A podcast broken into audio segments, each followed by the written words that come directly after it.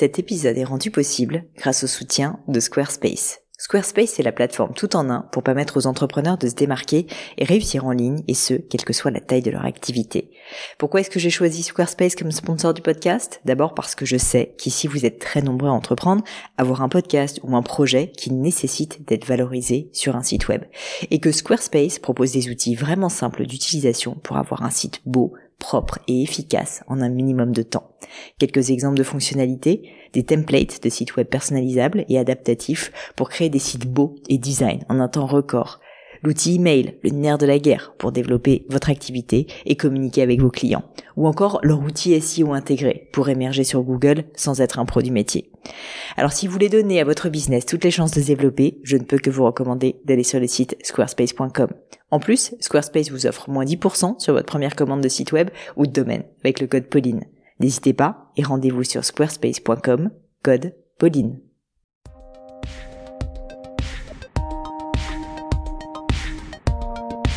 Hello mes chers amis, ici Pauline Agneau, j'espère que vous allez bien. Je suis ravie parce qu'aujourd'hui c'est la journée Book Club. Et oui, comme vous le savez, tous les premiers dimanches du mois, ben, je vous emmène dans un voyage littéraire. En réalité, c'est pas uniquement littéraire parce que, à vrai dire, j'aime bien aller euh, farfouiller euh, divers horizons. Donc ça peut être euh, effectivement la littérature, mais ça peut être de la poésie, ça peut être des biographies, ça peut être aussi des livres tout simplement sur l'histoire. Bref, j'aime aller dans divers horizons pour vous emmener avec moi à la conquête pas de plein de savoirs intéressants et puis surtout de réflexions sur notre vie. Aujourd'hui, j'ai décidé de vous proposer pour ce book club du mois de mai un livre que j'adore, qui est tellement facile à lire, qui est un bouquin franchement que vous allez lire en une heure et qui est d'une poésie folle. Pour tout vous dire, je rêve en plus d'avoir son auteur sur le podcast, son auteur donc Eric Emmanuel Schmitt.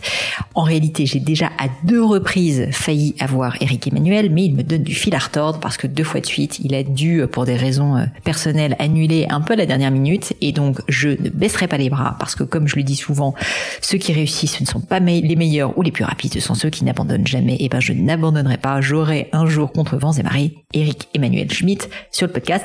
D'ailleurs, Eric Emmanuel, si vous nous écoutez, n'hésitez pas à me contacter ou si jamais l'un d'entre vous le connaît de près ou de loin, et ben vraiment dites-lui, euh, dites-lui que je l'attends avec grand plaisir. Je serai très très contente de l'avoir parce que c'est un auteur que j'aime beaucoup. Bon, tout ça pour dire que j'ai donc sélectionné pour ce mois de mai, très long préambule pour dire que j'ai sélectionné pour ce mois de mai, Monsieur Ibrahim et les fleurs du Coran, qui est l'un des ouvrages euh, que j'ai préférés d'Eric Emmanuel Schmitt. Je dis un ouvrage, en réalité c'est un tout petit livre, plutôt une nouvelle. Je crois que ça fait à peine 100 pages, donc ça se lit euh, très très facilement, sorti euh, aux éditions Albin Michel. Et je trouve que si vous n'avez pas encore euh, l'habitude euh, du style Eric Emmanuel Schmitt ou que vous n'êtes pas habitué à lire beaucoup, que c'est vraiment un, livre absolument parfait pour commencer. Monsieur Ibrahim et les fleurs du Coran, c'est vraiment une pièce qui est tellement courte, tellement jolie, tellement poétique, qu'il serait dommage de pas se laisser tenter.